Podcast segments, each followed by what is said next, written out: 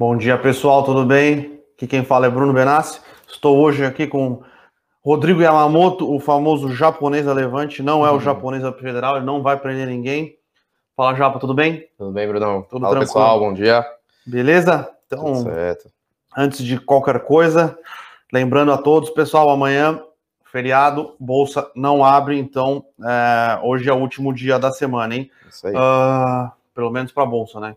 E, e é feriado só no estado de São Paulo, como a Bovespa fica no estado de São Paulo, então, feriado, tá? Então, uh, informações importantes, feriado, Levante não tem morning call, não tem eu com isso. Uh, eu sei que vocês vão sentir saudades, mas é só, só um dia a mais de descanso aí para a equipe de análise. A gente realmente está precisando aí de, de um descanso para começar a temporada de resultados com tudo, se bem que a gente já teve. Já começou, né? Já começou, já, né? Então, a gente teve o resultado de Camil divulgado, né? É que assim, é o resultado do primeiro tri, né? Porque Camil tem, tem o, o, ano dele, o ano safra dele é deslocado, né? Então, fala primeiro trimestre, só que é de março a maio. Sim. Então, por isso que já foi divulgado agora o resultado do primeiro tri. E quer começar com macro? Ah, vamos com macro, que a gente lá, já, né? já tô vendo aqui o Reinaldo aqui. é, misericórdia, hoje vai acabar o mundo. Então, Reinaldo, vamos por partes aqui. Ontem antes de a gente entrar um pouco mais no cenário macro, ontem a gente é, teve a divulgação da ata do Federal Reserve, né? A ata do Federal Reserve, na verdade, a ata do FONC, né? Que é o Comitê de Política Monetária do Fed. Uhum. Então, a ata, sem grandes novidades, tá? Falando que tem alguns, alguns do, do, dos presidentes dos Fed regionais ali que fazem parte do comitê que acham que vai ser necessário um tapering, né? O tapering nada mais é do que uma diminuição da compra de ativos é, mais cedo do que o necessário. Lembrando que hoje o Fed compra 80 bilhões de dólares por mês de treasuries, então de títulos americanos, e 40 bilhões de dólares de, de market, é, mortgage-backed securities, que são mais ou menos é, são títulos hipotecários, hipotecários americanos é que são, é, um, é, uma parte do mercado imobiliário, tá? Então, uhum. é, alguns, alguns, eles não deixaram claro quantos são dissidentes, quantos não são, é, mas o teor do comunicado foi bem menos é, incisivo é, do que quando, se, quando saiu o, o resultado do, da, da, reunião do Fed e quando se mostrou os dot plots, nada, nada, os dot plots nada mais, nada mais é do que as projeções do, do, dos presidentes do, dos Feds regionais que participam do FONC sobre onde eles acham e quando eles acham que vai ser o aumento de juros nos Estados Unidos.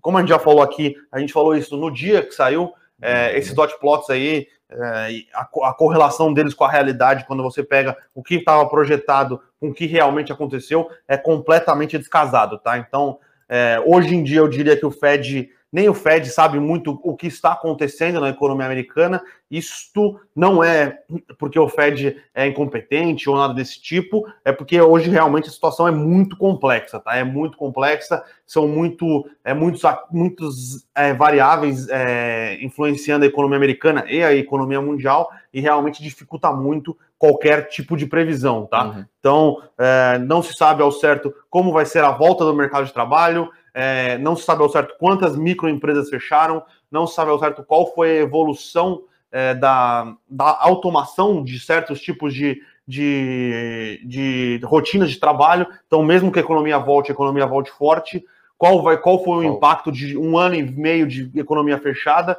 e qual foi o impacto do investimento pesado em, em tecnologia, né? tecnologia né? Então, o cenário continua bastante incerto, tá? Então eu acho que, já respondendo o Reinaldo, uma correção, dada a incerteza, é mais do que correta, é mais do que normal, tá? Eu acho que o que estava estranho é, eram as bolsas subindo muito é, sem correção. No... Então, a gente pegou aí, antes dessas correções aqui, as bolsas americanas subiram 7, 8 dias seguidos, é, o VIX abaixo dos. Chegou, deixa eu até abrir o VIX aqui, quando saiu o, o VIX Index, o VIX Index chegou a bater aqui, ó, vou pegar aqui cinco dias.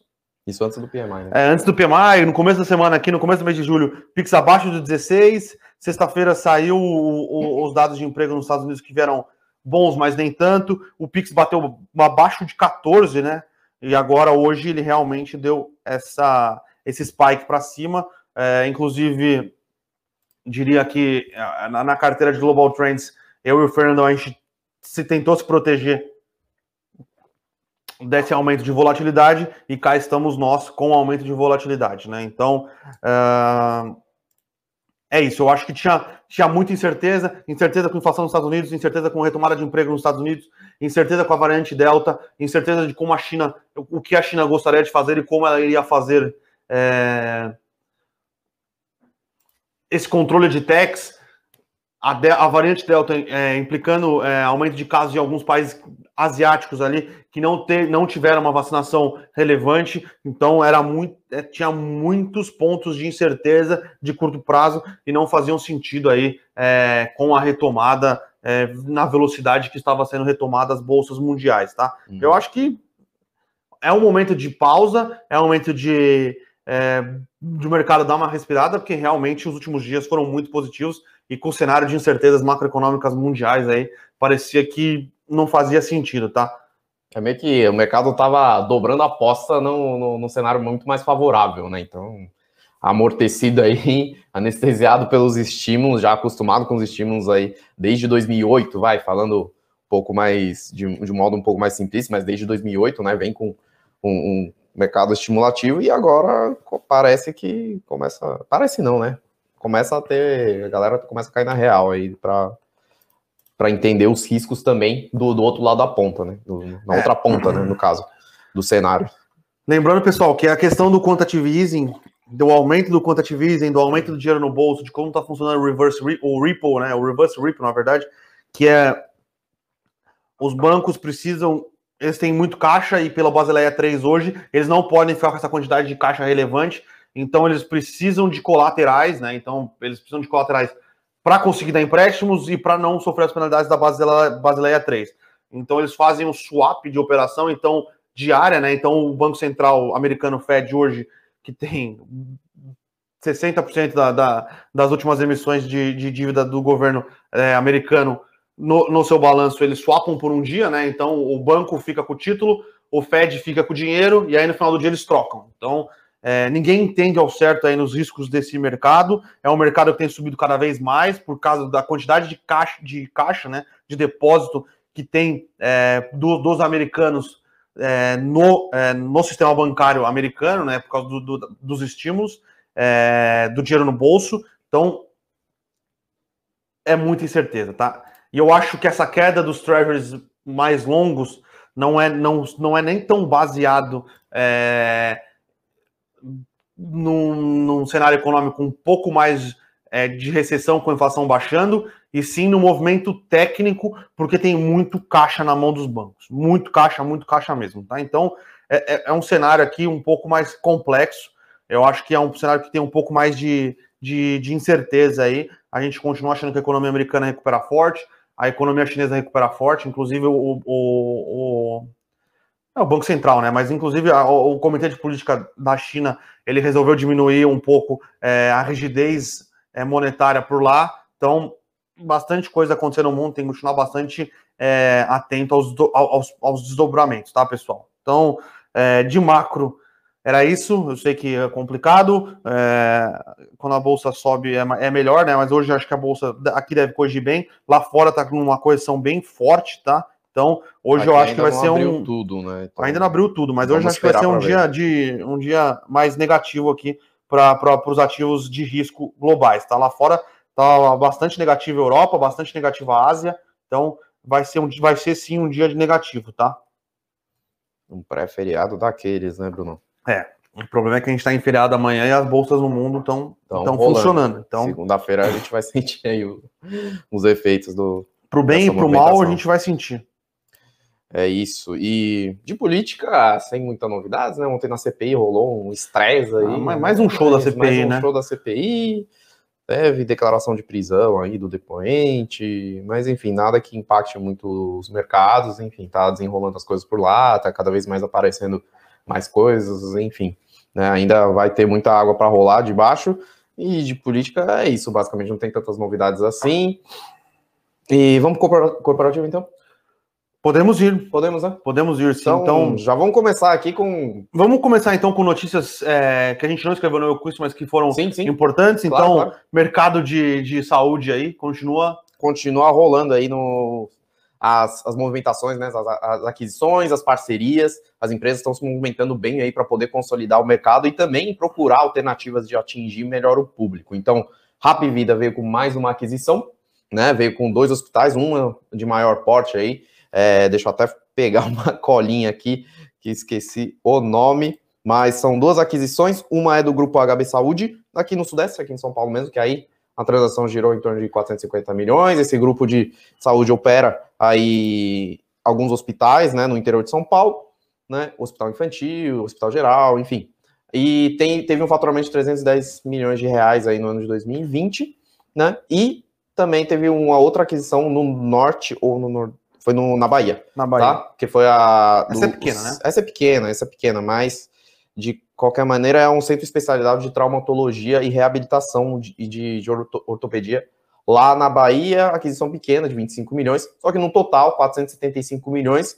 E a gente vê, né, isso foi, foi divulgado ontem, e mas a gente vê um, um movimento positivo aí para a Rap Vida, que independente de do CAD aprovar ou não, de rolar essa fusão com a Intermédica, né, que é, é outra player grande aí de, de saúde verticalizado, é, as duas empresas, né, estão fazendo aquisições e estão incorporando ativos para sua base, porque a vida continua, né, basicamente. Então eles estão fortemente capitalizados, têm oportunidades de consolidação para dentro da sua base, né? Então, e, e, essa questão da verticalização deu muito certo aqui no Brasil, porque a, as empresas ganham escala, conseguem oferecer serviços de qualidade com preços mais baixos e, além do mais, ela, por ser verticalizada, ela consegue agregar muito serviço para dentro da base delas e agregar cada vez mais valor para os seus beneficiários sem precisar repassar preço, né, necessariamente de uma maneira meio predatória, digamos assim.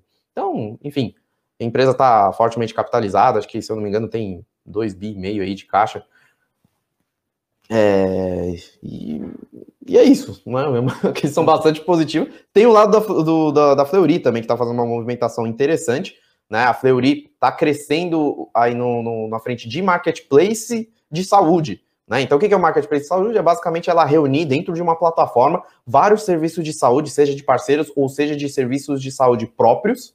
Né? E ela fez uma parceria agora com a Smiles. Né? Smiles é o programa de pontos da, da, da Aérea Gol né? Para quem não, não, sabe, enfim. É, a Smiles já tem essa questão de marketplace de pontos, troca por milhas, troca por, por produtos tal, e está crescendo muito, né? Os bancos, as fintechs estão fazendo muito isso. O Itaú está entrando no marketplace com o IUP, né? Deles, é, a Next tem, C6 Bank tem, enfim. Aí a Fleury aproveitou essa base grande que a Smiles tem no mercado já, né? De, de, de clientes e vai acoplar aí no seu marketplace. Então você pode trocar pontos da Smiles né, e pra, por serviços de saúde da, que é oferecido no, na plataforma da Fleury.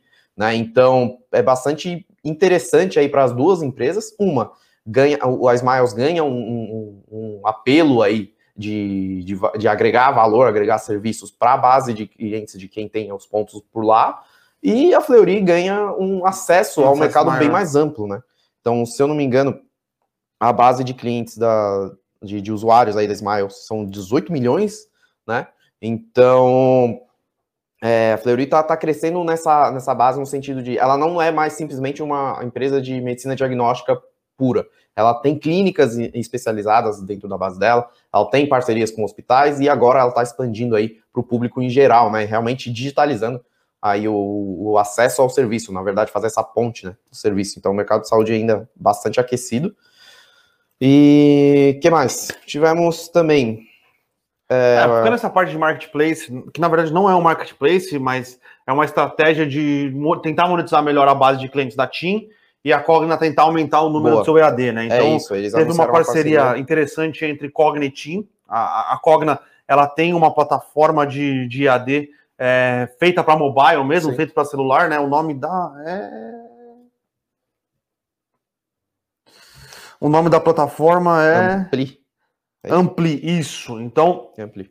a Cogna e a TIM fizeram uma parceria para a TIM ajudar, vender, né, dentro do. vender para os seus clientes e nas suas lojas é, esse, é, é, esses cursos EAD da Cogna, né? Então, na verdade, é da Croton, né? Que são cursos EAD de educação superior. Então, a ideia da TIM é, usar sua base de clientes gigantesca, conseguir vender é, isso para os seus clientes, pegar uma parte da receita e se atingir algumas metas, ter uma participação é, dentro do, de, desse, é, desse aplicativo, desse Ampli, né? E a Cogna, a, a, Croton, na verdade, né? É, que é o braço da Cogna de educação é, superior, conseguir monetizar, né? Aumentar o, o número de, de, de, pessoas matriculadas. Então, parece ser uma estratégia interessante para as duas companhias, né?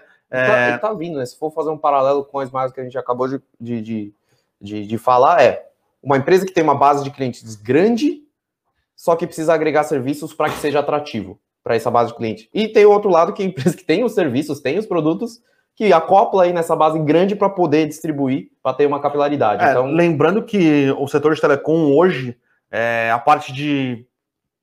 A mesma fibra ótica, é, a questão de pós-pago é guerra de rouba-monte já, né? sim, né? Então, sim, já não tem mais três, expandir. Os três maiores players ficam roubando um monte entre si, agora eles, eles buscam algumas estratégias, algumas alternativas para conseguir rentabilizar o que hoje na, talvez seja o maior ativo deles, é. que é a base de clientes, né? Então, é, é, e você fideliza, né? Você tem só, na, você, sei lá, você é cliente da TIM e você consegue acessar esse Appli com desconto porque é da TIM, ou consegue é, abrir conta na C6, porque a TIM tem uma participação no C6 do banco, uhum. é, consegue crédito, a Vivo tem algumas coisas agora envolvendo crédito, é, parcerias com a, com a, Disney Plus, parcerias com o Globoplay, Globoplay, tem uma parte de concessão de crédito, então é, você utilizar, é, conseguir acoplar serviços para sua base de clientes, porque hoje em dia só o, o celular pós-pago não agrega mais muito e vira um, meio que um rouba-monte. Então, Isso parece uma, uma estratégia interessante para ambas companhias, tá? Então, a TIM indo nesse caminho, oferecendo esses serviços da Croton, né? É, com a questão do C6, é, e ela tem um stake de equity que ela pode é, atingir se ela atingir, se ela conseguir bater certas metas, né? Então parece uma estratégia interessante para TIM e parece uma estratégia interessante é, para a Croton por conseguir expandir, né, uhum. é, o seu público-alvo endereçável. Tudo bem que o público-alvo endereçável, endereçável da Croton hoje são todas as pessoas querendo fazer é, ensino superior EAD, mas ela consegue focar melhor, né? Então, por, pela, pela, pelo relacionamento que a, que a TIM tem com seus clientes que seriam muito custoso para a Croton conseguir atingir, sim, sim. né? Então, parece fazer bastante sentido para ambas as companhias. E aí, outro dado interessante que a gente escreveu aqui hoje foi do resultado da Camil, né? Resultado da Camil. Então, a Camil divulgou seus resultados aí do primeiro trimestre de 2021. O pessoal fala, ah, mas está atrasado o primeiro trimestre. Não, não é bem assim, né? Então, a Camil tem aí o trimestre safra, o ano safra deslocado aí do restante, né? O, a, o agronegócio é muito comum fazer isso. São Martinho também, que é uma outra empresa de açúcar e etanol, faz isso. A Raizen também divulga nesse, nesses moldes. Né? Agora a Raizen, na verdade, ajustou né, os balanços aí para o padrão, por conta do IPO, enfim. É, divulgou seus resultados de março a maio desse ano, tá? E os resultados, assim, em termos de receita e volume, foi bom, né?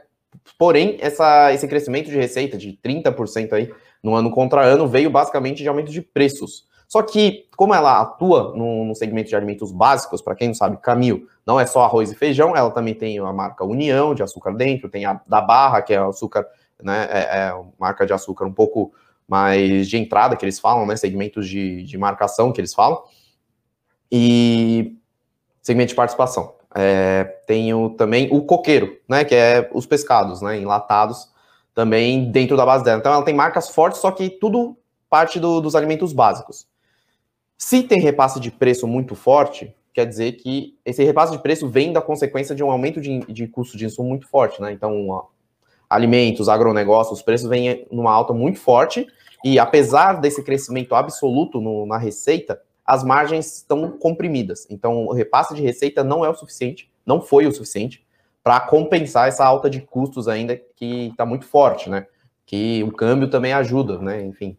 Aí de qualquer maneira, o lucro líquido no número absoluto ficou estável, em torno de 108 milhões de, de, de reais em relação ao primeiro trimestre do ano anterior, né, do, do 1 tri 2020, mas as margens também menores, né, então teve uma compressão de margem líquida de 1,5 pontos percentuais, né, então a preocupação que fica é a gente, a gente vê que não foi um resultado tão animador assim para Camil, porque é meio que um, um, um crescimento de receita em, em, termos meio que artificial, né? Que não é ela conseguindo repassar preço mesmo de maneira deliberada por ter marcas fortes no mercado, e sim por conta de uma pressão de custos muito forte que se ela não repassar, ela vai ter um prejuízo gigante.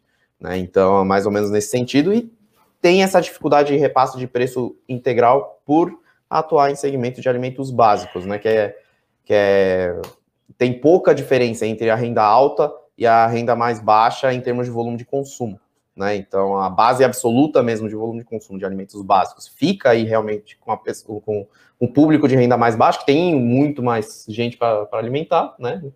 E, como sabe, no Brasil, a renda média da classe mais baixa deu uma bela de uma desgastada por conta da pandemia, inflação e tudo mais. Então, fica essa preocupação aí para as perspectivas nos próximos trimestres. Então, a gente enxerga que o resultado não foi tão bacana assim. Hoje é difícil de falar qual o impacto do resultado né, no, nos preços da Camil, porque está tendo um sell-off geral aqui no, no Ibovespa, Ibovespa caindo 1,5% e as ações da Camil caindo menos, 1%. Né? Talvez é, a Camil já vem numa queda de, de 10% aí no, né, nos últimos meses, então pode ser isso que talvez não, não esteja, não esteja impactando tanto assim, não tem mais para muito mais uhum. para onde cair, né? Se for, se for olhar nos preços das ações da Camil. De qualquer maneira, é uma empresa muito bem tocada, ela gerou caixa livre, né? Positivo. De novo, mais um trimestre, é uma empresa muito bem tocada, alavancagem baixa, com recorrência muito, muito grande né, no seu giro, então o caixa vem de uma maneira muito mais rápida do que uma empresa de bem de capital, por exemplo, né?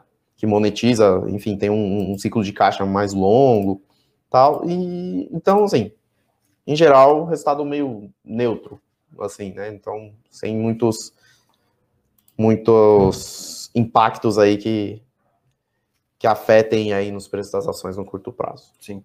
Bom, beleza. Então tem algumas outras noticiazinhas pequenininhas. Saiu falando da, da Melius, né? Ah, saiu falando da Melius, aquisição da Magalu. Aquisição da Magalu, também mais uma aquisição, né? Na, no, na frente de techs aí do, da, da, da Magalu, acoplando aí, né, dentro do seu é, sua plataforma digital. E deixa eu ver aqui mais se eu esqueci mais alguma coisa. Acho que é isso. De, de mais relevante, acho que é isso, né, Bruno? Vamos para as perguntas? Vamos. Rodrigo aqui perguntando a opinião de vocês. A variante Delta vai ser suficiente para a correção nos próximos dias? É, o arrefecimento do mercado pela variante não contribui, de certa forma, para segurar a inflação nos próximos meses? Uh, Sinceramente, eu não acho que o mercado está corrigindo hoje por causa da variante Delta, tá, Rodrigo? Eu acho que uh, essa correção de mercado tem mais a ver com outros fatores. Uh, a economia chinesa tá, parece que já está chegando no seu pico, a economia americana parece que já está chegando no seu pico. Uh, eu acho que isso e a questão do mercado de, de Ripple nos Estados de reverse Ripple nos Estados Unidos, que é uma questão bastante complexa, eu acho que isto uh, está fazendo mais preço no mercado do que a variante Delta propriamente dita, tá? Lembrando que a variante Delta hoje é, ela é preocupante nos países que não tiveram uma vacinação relevante, é, nos países que a vacinação andou bem, existe sim um aumento do número de casos, mas esse, esse aumento do número de casos não se traduz é, em hospitalização. Não se traduz em hospitalização ou o aumento desse número de casos são na população que não tomou vacina, né? Então, pessoal, sempre que você tiver, sempre que você puder, tome sua vacina, tá, pessoal? Então, é, no Reino Unido, uh, por exemplo, eles não vão voltar com as restrições, mesmo com o aumento de casos que está tendo lá sim. por conta da variante Delta, por exemplo. Nos Estados Unidos, se eu não me engano, nos últimos dias, todas as mortes é, registradas de, de, pelo coronavírus foram de pessoas que não tomaram a vacina. Né? E lembrando que lá nos Estados Unidos hoje não toma vacina quem não quer, porque uhum. lá tem vacina, lá você pode, você ganha ingresso de jogo de futebol, de futebol americano, não, de beisebol, é, você ganha sorvete, você ganha cerveja é, tá para tomar vacina. Né? Tem, tem, um esforço porta, né? muito grande nos Estados Unidos para vacinação. E aí, Rodrigo, tem uma questão é, que não é tão simples, tá? No começo do, do, da crise do coronavírus, a crise foi deflacionária, a gente viu isso no preço das commodities, a gente viu no preço de várias coisas. Porém, conforme a crise foi se estendendo, choques de cadeia, é, choques logísticos, é, várias outras coisas, a crise se tornou um pouco mais inflacionária do que deflacionária, tá? Então, é, eu acho que a economia e os, e os índices de preço eles iriam se contra, iriam caminhar para um, um cenário um pouco de menos pressão inflacionária, não acho deflacionário, é, porque as economias não iam crescer, tá? Então eu acho que não estava na conta da maioria das pessoas, mas parece que as economias estão atingindo seus picos, tá? Então, é, e com os últimos dados que vêm sendo divulgados, com os dados de emprego nos Estados Unidos que melhoram, mas não melhoram muito, eu acho que a galera começou a entender que é isso. É isso. É... Vamos lá. A JJ, mais uma vez com a gente aqui. Bom dia, qual a importância dessa Joy Venture para a Grendene, né? É, falando da expansão geográfica, né, no, no, exterior, né, distribuição dos produtos dela no exterior. É, a Grendene tem marcas de entrada em geral, né? Na verdade, tem uma diversificação muito bacana aí dentro do portfólio deles. E agora o foco está realmente em calçados femininos e de calçados de, do dia a dia, né? Com a Ryder, com a Ipanema. E tem outros, outras marcas bastante famosas aí que são marcas de entrada para calçados femininos no, no, no, Brasil, né? Então, e tem a Melissa que seria uma marca premium que ela ele tá, eles se, eles se aproveitam aí da expertise que eles têm em mexer com esses com materiais plásticos, injeção e tudo mais. A Melissa já estava tá, começando a ter um projeto, né, dentro da Grendene, enfim, de, de, apelo um pouco mais internacional, tal, né, marca mais premium. E essa, assim, o efeito dessa joint venture a gente não sabe ainda qual que vai ser e qual o tamanho dela dentro do balanço da Grendene, porém tende a ser positivo. A Alpargatas, né, se for fazer um paralelo aí com, com alguma empresa que tem uma presença internacional, né, a Alpargatas está tendo bastante sucesso na sua expansão internacional, só que é, é a, a, diferença é que a Alpargatas tem uma força de marca da Havaianas muito forte. O Made in Brasil, no chinelo, né, nos flip-flops, né, que fala no, no, mercado internacional, tem um apelo muito forte.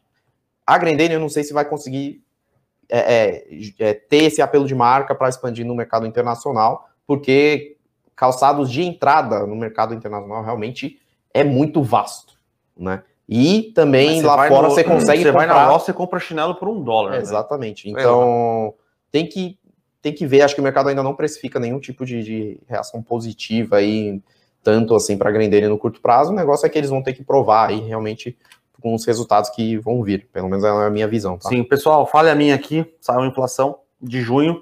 A gente estava focado aqui no macro global, falando aqui várias, várias opiniões, é, a gente acabou esquecendo. Inflação para junho veio um pouco abaixo da meta, tá? Eu só vou pegar o número certinho aqui, que eu esqueci quanto foi, mas veio um pouco abaixo das previsões. Mas eu estava abrindo os números e eu achei um pouco estranho, tá? Uh, cadê? Deixa eu pegar aqui. O número oficial da inflação foi. Uh...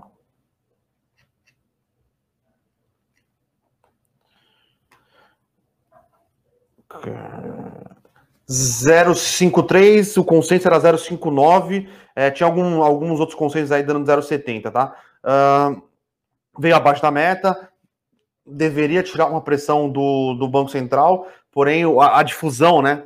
A difusão nada mais é do que você tem vários itens dentro do, do, do, do de como é calculado o IPCA e cada item tem um peso, tá? Então, quanto maior a difusão, quer dizer que mais desses, desses diversos indicadores estão subindo em conjunto. Porque às vezes pode acontecer, por exemplo, um indicador relevante passando por um, um problema é, de estresse, sobe muito e os outros itens estão contrários, o IPCA está mais alto, porém a difusão na economia como um todo está controlada. Uhum.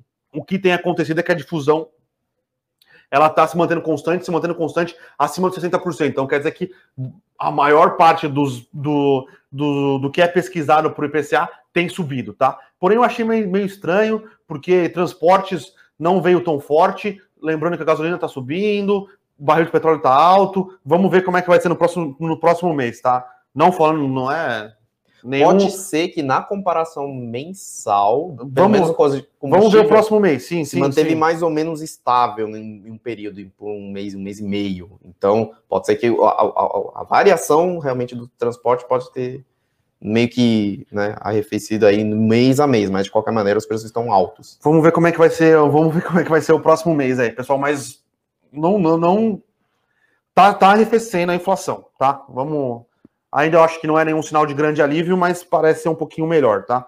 Uh, aí o Rodrigo JV Grupo setor de materiais do IMET, né? Começa a ser favorecido na rotação é dos setores é com dólar para cima. É commodities e dólar, tá, Rodrigo? Uh, acho que o ano passado, o mês passado foi um mês de bastante pressão no IMET, né? A gente Sim. viu um, uma rotation bem grande aí. É, uma Suzano, queda muito forte, né, do Sim, dólar, né? Queda do dólar, é, o movimento de estabilização de commodities no, num, preço, ele, num preço elevado, tá? Sim. Não é num preço baixo. Teve uma rotação, teve aquele call de reabertura, então muita gente saiu para um, um, call de reabertura, uh, mas eu acho que os, quando vier, vieram os, os resultados dessas empresas de, que estão no setor de materiais, aí, Gerdau, Vale, Suzano, é, vão ser resultados muito fortes, tá? Então, mas pode ser que num cenário uh, de, de, um crescimento mundial e um cenário de preocupações é, um, um, pouco maior de preocupações no Brasil, pode ser que o setor de materiais de, do IMET volte sim a ser favorecido desse rotation, tá? Aí tem o Rafael Silva Investe Periferia. É, você acredita na retomada da Oi com a venda dos ativos? Rafael, eu acho que a, a maioria das vendas dos ativos já estava precificada, tá? Acho que agora a grande questão é entender qual, qual vai ser o plano de recuperação, de como vai ser a nova Oi, né? Todo mundo sabe que vai ser a Infraco, que ela vai ser uma empresa basicamente de infra, é, e quando ela vai sair da recuperação judicial. O, o leilão por si só ele já estava nos preços, já sabiam quem, quem ser os compradores, já sabiam quantos compradores iam passar. Agora eu acho que são os próximos passos aí é, dessa nova Oi e quando ela vai conseguir sair da recuperação judicial. Beleza.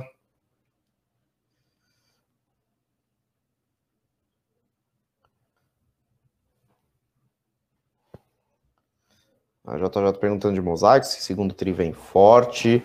É, dá para fazer um paralelo aí com o já, né? Então, eles estão agora operacionalmente com ativos bem parecidos, né? Comparação de preços, é, plataforma de cashback, é, é, parcerias com, com, com, na parte financeira tal e tudo mais. É, é difícil falar de Mosaic se vai vir segundo tri muito forte, porque depende, depende muito de tráfego que ela vai conseguir gerar dentro da plataforma dela, né? O que eu sei, que eu acompanho o Melios um pouco mais de perto, é que a Melios gera caixa desde o começo. Então, é uma vantagem que a Melius tem, ela vai vir com follow-on para vir, com certeza, adquirindo muito mais empresas, e ela conseguiu, na verdade, emplacar aí uma quantidade de ações que, ao preço de agora, basicamente ela está fazendo um follow-on que, que no valor que saiu, basicamente, o valor de mercado dela no IPO. Então, assim, é um follow-on gigante, porque as ações delas, dela valorizaram cinco vezes mais desde o do, do IPO segundo trimestre é, deve ser ainda um segundo trimestre de crescimento forte aí para o mercado digital, mas em termos de resultado de Mosaico ou de Melios ainda é muito, muito nebuloso. O que tem é que essas duas empresas têm uma perspectiva de crescimento muito forte, porque elas são líderes aí no, no setor de atuação delas, né? E Melios na, na frente de cashback e Mosaico na frente de comparação de preços e de tráfego para e-commerce, né? Então, é, é, é o que eu consigo falar para você. Tem outra pergunta é, dele, falando, perguntando sobre quem tem mais poder de fogo, Alibaba ou Amazon para arrematar os correios. Cara, eu acho que quem, quem quiser, né? Quem quiser, porque. Dessas duas, quem quiser levar, leva. Então, é, as duas são empresas capitalizadas, gigantescas. É, as duas têm caixa, as duas, se quiserem, é, pegam empréstimos a taxa zero, então. E o dólar tá mega forte, né? Quem Ainda. quiser dessas duas, quem em tiver. Quem achar que o correio é, vai ser um, um, vai ser a melhor é, uma melhor para sua cadeia logística vem e arremata e cara e não necessariamente o correio precisa ser o inteiro para um sim, bloco só sim. dá para ser fatiado porque o correio é gigante né então então quem quiser a verdade é essa qualquer uma dessas duas tem poder de fogo suficiente é, e se alguma dessas duas comprarem é, pressionar as brasileiras aí eu acho que sim aí até porque uh, mostraria que elas vão entrar no jogo para valer. A Amazon Sim. tem aumentado a participação no Brasil, mas comprar, um, mas comprar a operação de logística do correio. A Amazon está é... vindo pelas beiradas, né? Sentindo o mercado como é que funciona aqui, para não entrar com os dois pés no peito e, sei lá, jogar dinheiro fora, porque o Brasil realmente é bastante complexo, né? A Amazon já tem, na verdade, uma operação bem robusta na Índia, que deve ser um caos logístico aqui na, naquele país e ela opera bem, né? As coisas chegam lá no Brasil ela tá, a Amazon está tentando aí sentir o mercado. Ela, tá, ela é mais forte que São Paulo, né? No resto do Brasil ela é, não sim, foi. Sim, exatamente. Uh, a Alibaba tem, ela entrou no Brasil, se não me engano, ano passado ou esse ano, faz pouco tempo que ela entrou no Brasil, é, mas eu imagino que a cadeia logística na China não deve ser muito simples, não. tirando a, as grandes metrópoles. Sim, sim, com certeza. É, e eu acho que são modelos de, de negócio diferentes, tá? Uh, a Amazon é, ela usa muito da rede de aeroportos nos Estados Unidos, tanto é que ela é das, hoje ela tem uma das maiores frotas de aviões do mundo, uhum. então é outro business, né? Então é, ela usa bem essa cadeia logística de aeroportos, coisa que no Brasil não existe e Sim. na China também não existe. Então, modelo de negócio para modelo de negócio, eu acho que o da, da Alibaba para o Brasil, pensando em, em, cadeias logísticas, faz mais, é mais fácil para a Alibaba tocar do que para a Amazon. Mas qualquer uma das duas, se quiserem entrar no jogo para valer, vem vem e vamos ver o que acontece. E falando nisso já. E falando sobre o setor de logística, que a gente tá de e-commerce, a gente tinha, a gente tem comentado aqui. É, eu acho difícil ficar quatro grandes players. Sim. Uh, mas eu acho que ainda está longe de saber quem vai ser o grande ganhador, né? Então... É porque o Brasil ainda tem muito espaço para essas plataformas tomarem espaço, tem espaço para todo mundo ainda, e não começou ainda uma interseção muito forte, né? Então, de, de, de um tentar fazer o rouba-monte, né? Que nem tem o setor de telecom. Então tem muito espaço para crescer. E a Maria até perguntando aqui de Magalu, já foi, vou fazer até o gancho aí que falando que está fazendo aquisições, o mercado não está dando muita atenção tal. É, que nem eu falei, Magalu tá, tá acoplando aí tecnologias e agilidades, né? Digitalizando, fazendo transformação digital dentro da operação interna dela e acoplando né, é, pequenas, pequenas empresas em relação ao tamanho dela, lógico, né?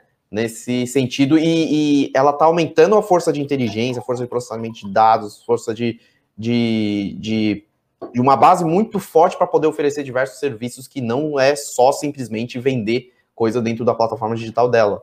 Né? Então, o mercado pode não estar tá precificando isso porque realmente não tem uma visibilidade no resultado dela ainda. Né? Então, sim, de fato, eu acho que nos próximos resultados, se ela realmente mostrar que esses, essas aquisições estão dando um efeito X dentro da operação, seja de economia de custos, seja de grande escala, seja de alcance maior de, de clientes, de base de clientes, aí sim acho que o mercado vai realmente falar assim, não, essas aquisições que estão sendo feitas faz muito sentido para a Magalu.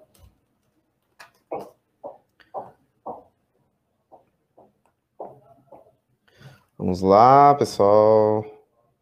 Deixa eu ver o que mais tem muito, bastante pergunta, pessoal bastante participativo hoje, né? É, tem uma do Luiz Carlos aqui que é boa. É, da Suzano, né? É. Vocês entendendo bem o head cambial da Suzano, me parece que a queda do dólar e para ela, pois perde é boa, né? É boa para ela, pois perde menos o head. Uh, sim e não. Sim no curto prazo, não no longo prazo, tá? Porque ela faz um, uma trava de hedge, né? Então, hedge para ela, a política de hedge da Suzana, ela faz em volume grande, porque é justamente para ela ter uma previsibilidade de geração de caixa e ela poder programar sua base de custos, sua base de produção, enfim, para conseguir ter um planejamento a longo prazo, que é a, é a estratégia master da Suzano, é sobreviver por mais 100 anos, né? Ela não está aí quase 100 é. anos no mercado à toa. Então, a política de hedge dela é, não é para ganhar dinheiro, e sim para ter uma previsibilidade. Né? E teve uma oscilação muito forte aí nos últimos meses, né, desde o início da pandemia, porque o dólar foi numa oscilação bizarra. Né? Então, por isso que teve um certo desequilíbrio, entre aspas, aí, na política de hedge da Suzano, né, na, na questão de ganho ou perda de dinheiro na Suzano, então teve um impacto mais forte no caixa.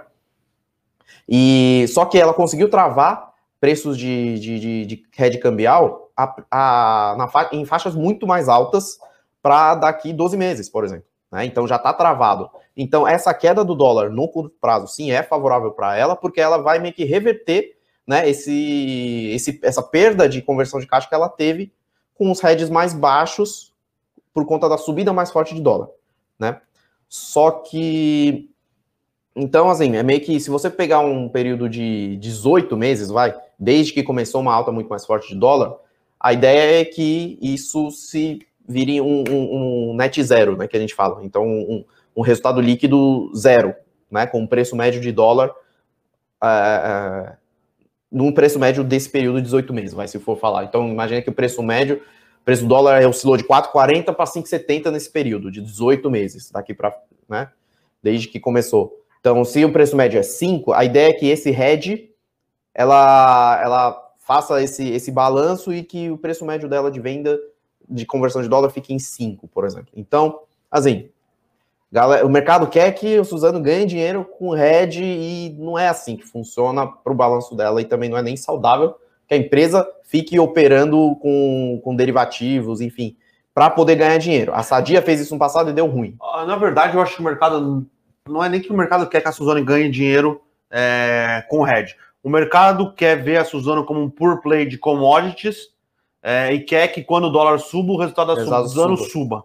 A Suzano, ela quer se manter estável. estável e funcional e ter uma política e ter um fluxo de caixa que não faça ela ficar dependente de ciclos, Exatamente. seja de commodities ou seja de câmbio. Isso. Então, é, é, o mercado contra uma empresa que tem 100 anos. É. Então, então o mercado quer, Suzano simplesmente fala aqui é empresa e não especulação, é tipo isso. Não, não é nem uma questão de especulação. É, de... é uma questão de que a Suzano prefere a previsibilidade e o mercado prefere comprar um player vol, de commodities com vol que sirva de rede de câmbio perfeito. Então, é, não, não, não, eu prefiro a política da Suzano. Eu também. Ó, Matheus perguntando aí de Cirela. Curto prazo, longo prazo, mercado de construção civil como um todo. Deixa eu achar pronto, Matheus. Tá logo abaixo do, do Luiz Carlos aqui, Suzano. É, como eu enxergo a Cirela no curto prazo e também no longo prazo? Cara, o longo prazo da Cirela é, é muito bom, porque é uma empresa muito bem tocada, muito bem gerida, é, sabe, sabe lançar os, proje os, pro, os, os projetos, é, sabe lançar os produtos, sabe fazer tudo, né? Então é uma empresa muito bem tocada.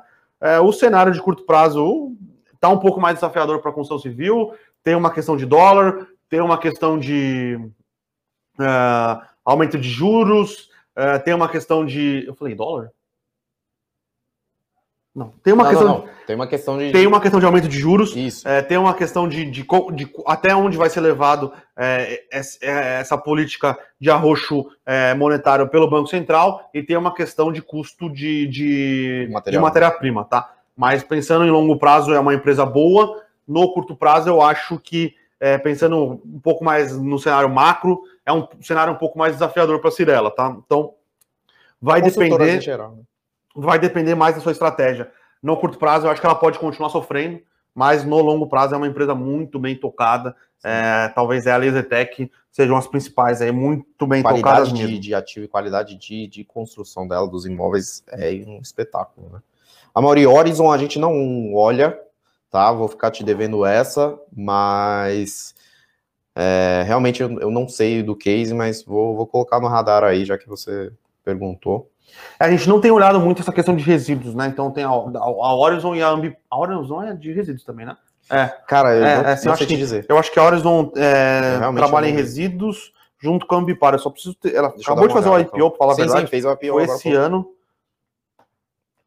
É isso aí, transformando lixo em matéria-prima e energia renovável. Eu acho que são. É, estão no mesmo setor, mas fazem coisas diferentes. A Horizon Ambipar. A gente não chegou a analisar muito a fundo ainda é, esse setor de resíduos e de lixo, tá?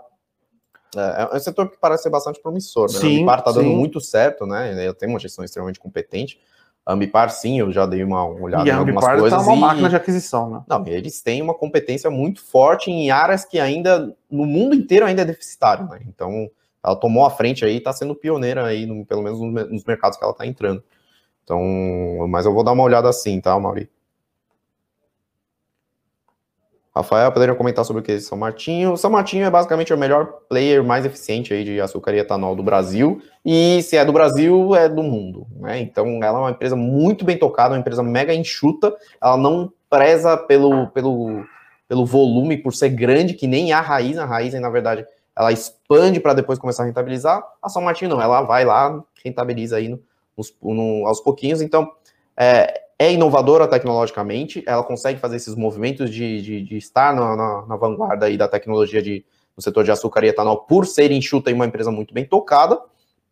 E é isso, né? Em geral, é, os resultados, claro, é, é variam em relação, em relação aos preços de açúcar e etanol no mercado, mas ela tem uma política de hedge bastante interessante também, bastante disciplinado, com previsibilidade muito forte, tem uma produtividade incrível, né, na, nas, nas, na, na, cana, né, nos canaviais dela. E, assim, é, é, vai, se for olhar em perspectiva macro, com os preços de petróleo subindo, o etanol tende a se valorizar e etanol e se tende a valorizar, produz mais etanol, tem menos oferta de açúcar no mundo e açúcar também tende a subir, então os preços de petróleo balizam mais ou menos, né? não tem uma correlação perfeita, mas tem uma certa correlação em relação aos preços de açúcar e etanol e ela está meio que favorecida nesse sentido, nesse mercado, tá? É o que eu consigo te falar. É, inclusive o, Vini, o Vitor que está ali atrás está estudando exatamente tá estudando o caso exatamente. de São Martinho mais a fundo, tá? Uh... Vinícius, o, já, Vini, o Vini sempre, sempre o Vini. Se eu soubesse, meu amigo, eu tava já no é, Caribe. Exato. Então, o, o Vini, uh, cara, muita gente vai tentar dar alguma, alguma grande estacada em algumas ações. Alguns poucos vão acertar e vão ficar ricos, e muitos vão é, parar pelo caminho, tá? Então eu acho que. E vai estar tá quebrado. É, exato. A grande estacada para você se posicionar é manter aportes regulares de capital, é poupar, é deixar o, rebalancear sua carteira, deixar o, o dinheiro trabalhar para você, ter posições em ações, ter posições em fundos imobiliários, ter posição em renda fixa, ter posição em dólar, em ativos em, em ativos listados nos Estados Unidos. Então, o, o a grande tacada, tá? É, é você sempre estar tá poupando. Acho que a grande tacada é você é, conseguir poupar todos os meses, tá? Eu acho que uhum. esse é, é, o principal, é, principal jeito de você atingir sua independência financeira. E, cara, sobre isso tem um livro muito interessante aqui, deixa eu, é, chama Independência, cara, Inteligência Financeira. Inteligência Financeira, eu só não lembro o nome do autor, tá? É um livro muito bom, velho. Na verdade, chama Psicologia Financeira, tá? É do Morgan Housel. É, tá em promoção na, na, na Amazon aqui, tá 20 reais, cara. Eu acho que é um livro que todo mundo deveria ler, cara. Então, é um livro que fala sobre exatamente sobre isso, sobre grandes tacadas, sobre o que você deve fazer, sobre como você deve fazer, sobre como funciona a psicologia dos investimentos. É um livro muito, muito, muito bom, cara. Então, não tente é, ir atrás das grandes tacadas, tá? É isso. Vamos tentar acelerar aqui, Brunão. Vamos fazer um bate-bola, jogo rápido aqui, tentar responder o máximo possível. Felipe perguntando, bom dia, porque mesmo com o avanço da vacinação, o setor de shopping só corrige, porque o setor de shoppings vai sentir esse efeito mais atrasado do que o varejo direto, tá?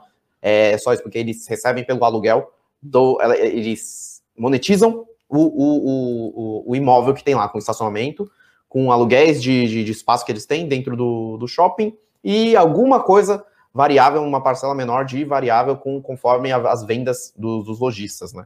Então é por conta disso. E também eles têm uma característica muito. muito é, é, característica não, né? Eles têm um. Tem uma sensibilidade muito forte, uma correlação com as curvas de Belonga. Então, a curva de Belonga sobe, os shoppings corrigem para baixo, tá? Por conta de questão de inflação, enfim, dos contratos. Então, Rafael perguntando, Brasil está corrigindo, é o momento de compra. Por setor bancário em geral, tá? Um, um, tem uma perspectiva mais positiva, só que o mercado ainda, ainda os bancos ainda não fizeram uma, um retorno, né? Retorno não, uma das provisões, como é que fala? Uma uma reavaliação das provisões. Não, não é reavaliação, tem um nome técnico que é... agora me fugiu, velho. Você provisiona, provisiona e depois, depois você... reverte, faz uma reversão, é, reversão, de, reversão, reversão, reversão. De, de provisões ainda por enxergar um risco um pouco maior aí pela frente. Então, só que os, os grandes bancões estão fazendo né? Inclusive o Bradesco estão fazendo um reajuste de operação, sendo mais ágeis, num ritmo mais acelerado, tá? Então tem perspectivas boas assim para os bancões. E pode ser só uma questão de, de, rotação de carteiras no momento mesmo, que o mercado está extremamente volátil, tá? Uh, o que está mais barato atualmente? A gente continua achando commodities baratos. Sim. O setor, assim, não é um ativo específico, mas commodities a gente continua achando que está barato, tá? Então, é, é isso. O Reinaldo com uma pergunta interessante. O que vocês acham da privatização do Correio? Reinaldo, bem feito, privatização, é beleza, é excelente. é ótima, excelente. Porém, tem que ser bem feita, tá? Então, se for mal feita, se for feita correndo, é... tem algumas coisas que são. Ela, primeiro, ela é mal feita, ela é mal precificada. Uh...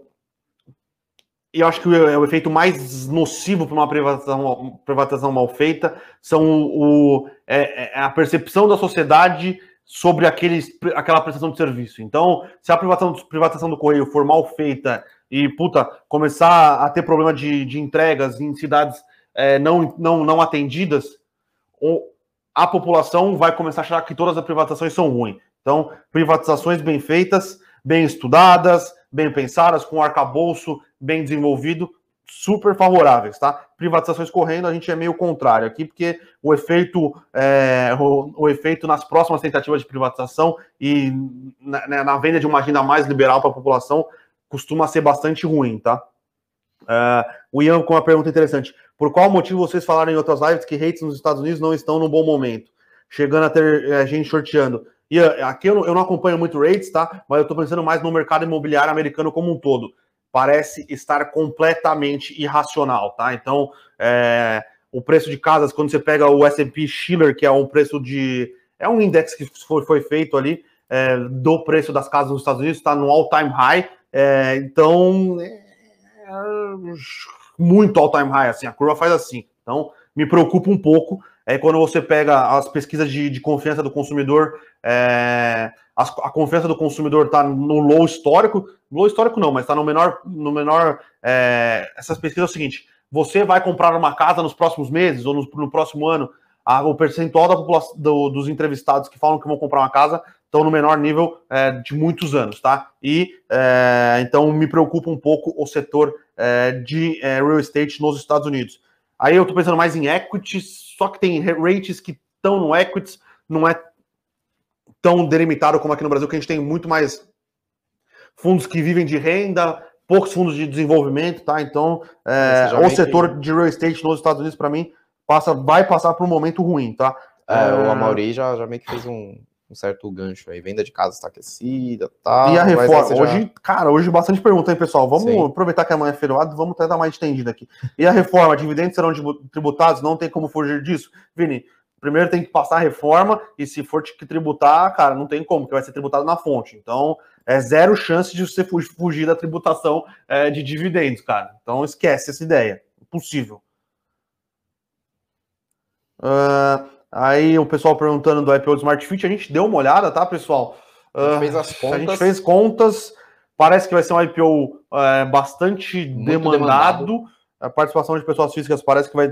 Ah, o, o, é o varejo, né? o, varejo o é rateio é vai ser pequeno. Uh, a gente acha. Em geral, é um modelo de negócio que, assim. É positivo o modelo de negócio. Executando muito bem a expansão, ganha esse dinheiro por conta de questão de escala. Né? Então é um, é um business que precisa que depende muito de escala, não só individualmente nas unidades, né, por quantidade de alunos e tudo mais, mas também no, no, no conjunto de unidades como um todo. É uma empresa bacana, né, vem daí de, de um investimento do Private do Pátria, né, então, mas tem que, é uma, tudo uma questão de, de preços, né. Vinícius já perguntando, Intelbras como está? Intelbras é uma, uma, uma empresa que deu, um, deu, uma, deu um, um, uma reformulada né, no, na base de, de, de, produtos aí muito interessante. Ela está ganhando mercado no Brasil. E se você for olhar, hoje em dia, boa parte dos lares brasileiros aí que tem internet e tudo mais, tem algum equipamento da Intelbras, porque é mais barato e funciona bem. Né? Então ela está expandindo nesse, nesse, nesse, nessa parte de equipamentos de TI e tudo mais. E por enquanto não está tendo uma uma entrada aí maciça de importações, por exemplo, da China por conta do dólar mais alto, né? Então o Intelbras está favorável para ganhar mercado aí no, no Brasil. Aí o Amaury já falou aqui do Subprime 2. puta. Eu não sei se o Subprime 2, tá, Mauri? Mas, cara, o mercado de, de real estate americano parece estar muito, muito, muito é, esticado, tá? Eu vou até dar uma olhada em como é que tá a questão de crédito, eu acho que uh, não existe mais assim. Existiram algumas possibilidades e os bancos hoje em dia não carregam tanto Sharon Banking e tantas operações alavancadas dentro dos seus balanços, tá? Mas o mercado como um todo pode ser talvez no, mercado de hedge funds, tem um impacto, tem, mas talvez não tão grande como foi a questão de falência de bancos. Mas é, é algo que começa a me incomodar um pouco, tá, Maurinho? Vamos lá, Dr. Feelgood, vocês acompanham a GM? Não, eu não acompanho. Uh, o GM eu vou perguntar para o Fernandão, tá? É. Que é o nosso analista internacional. A gente está dando uma olhada na GM, porque ela parece estar tá com uma, é, uma, uma política interessante aí, uma política não, né? Ela está desenvolvendo é, carros elétricos aí, é, numa política bem agressiva, tá? Então, parece interessante. Aí o Vini faz uma pergunta aqui: vocês já atingiram a independência financeira? Vini, não, mas estamos aí na luta, né? Estamos na luta, sempre, poupar todos os meses. É, eu sei que num país como o Brasil, com uma renda baixa, é mais complicado, mas quem tem condições de poupar e investir todos os meses, é, Nossa, esse é, o, é o caminho mais é o caminho mais fácil. Tá? É o caminho mais simples do que ficar sempre buscando aí a, a próxima grande estacada. Exatamente. Os casos perguntando, vocês acreditam que o petróleo a 100? Eu acho que é um risco para o OPEP. Eu, particularmente, não acredito que o petróleo possa chegar a 100 e a OPEP vai deixar. Primeiro, tem muito, muita capacidade ociosa aí dos países da OPEP, tá?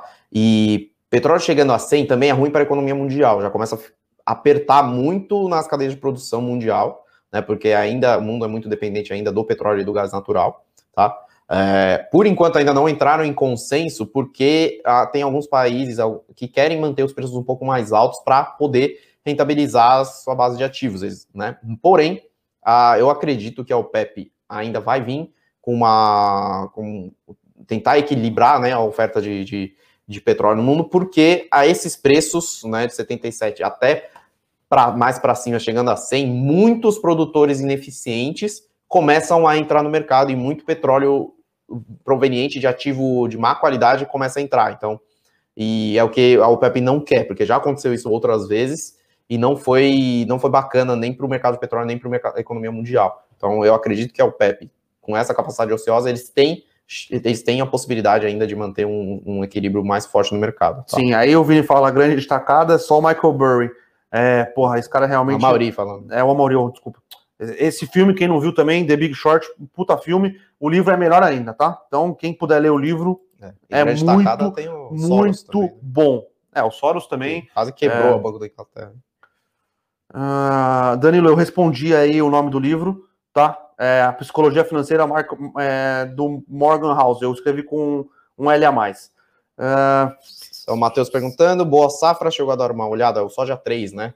Boa Safra aí que fez o, fez o IPO, é uma empresa que é um passo antes, por exemplo, da SLC. Então, ela trabalha com tecnologias de sementes para uh, mercado agro. Né? Então, é uma empresa de tecnologia e não necessariamente empresa de agronegócio especificamente, tá? Então, eu enxergo mais como uma empresa de tecnologia, é uma empresa que parece ser bacana, nem dei uma, não dei uma olhada a fundo, mas parece ser uma indústria bastante promissora, né? Então, o Brasil é, é mega desenvolvido, tem a Embrapa, que é uma, uma das, uma, um centro de pesquisa aí, que é um dos que, uma das, uma das instituições aí que mais funciona bem aí no, no, Brasil, né? Que eles são pioneiros aí nesse, nesse setor de tecnologia também de, de agro, e parece inter, interessante. Eu preciso dar uma olhada ainda, tá? Mas é o que eu consigo te falar de boa safra. Uh...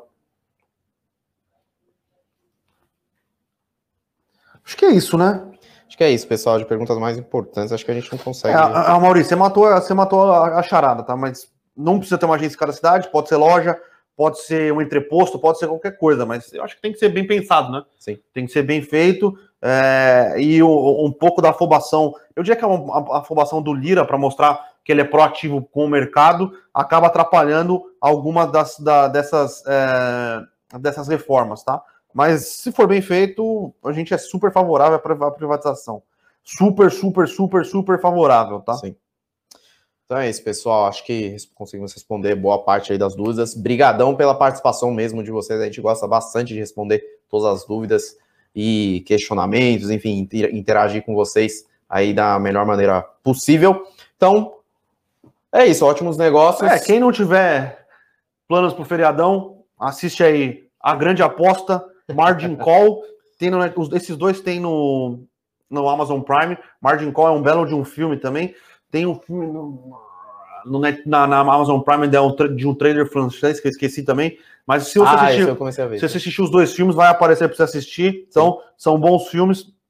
Quem tiver com tempo livre aí, sábado, final da Copa América, Brasil e Argentina. Quarta-feira, final. É, domingo, domingo, final, da, final Eurocopa, da Eurocopa, Itália e Inglaterra. E quem quiser ver futebol de verdade mesmo, bom jogo, Palmeiras e Santos, no feriado, no feriado também, acho que eu só não lembro que dia que é, mas os, Provavelmente aí é um baile, né? Aí eu acho no, no freguês. Você no tem freguês. Uma, você tem gosto muito refinado para essa cultura, mas para futebol. Né? É, Palmeiras comendo é, pelas beiradas, criticado pela mídia, tamo de líder, né? Então, valeu, pessoal. Valeu, pessoal. Até mais. Para saber mais sobre a Levante, siga o nosso perfil no Instagram levante.investimentos. Se inscreva no nosso canal do YouTube Levante Investimentos. E para acompanhar as notícias do dia a dia e mais sobre a Levante, acesse nosso site levante.com.br.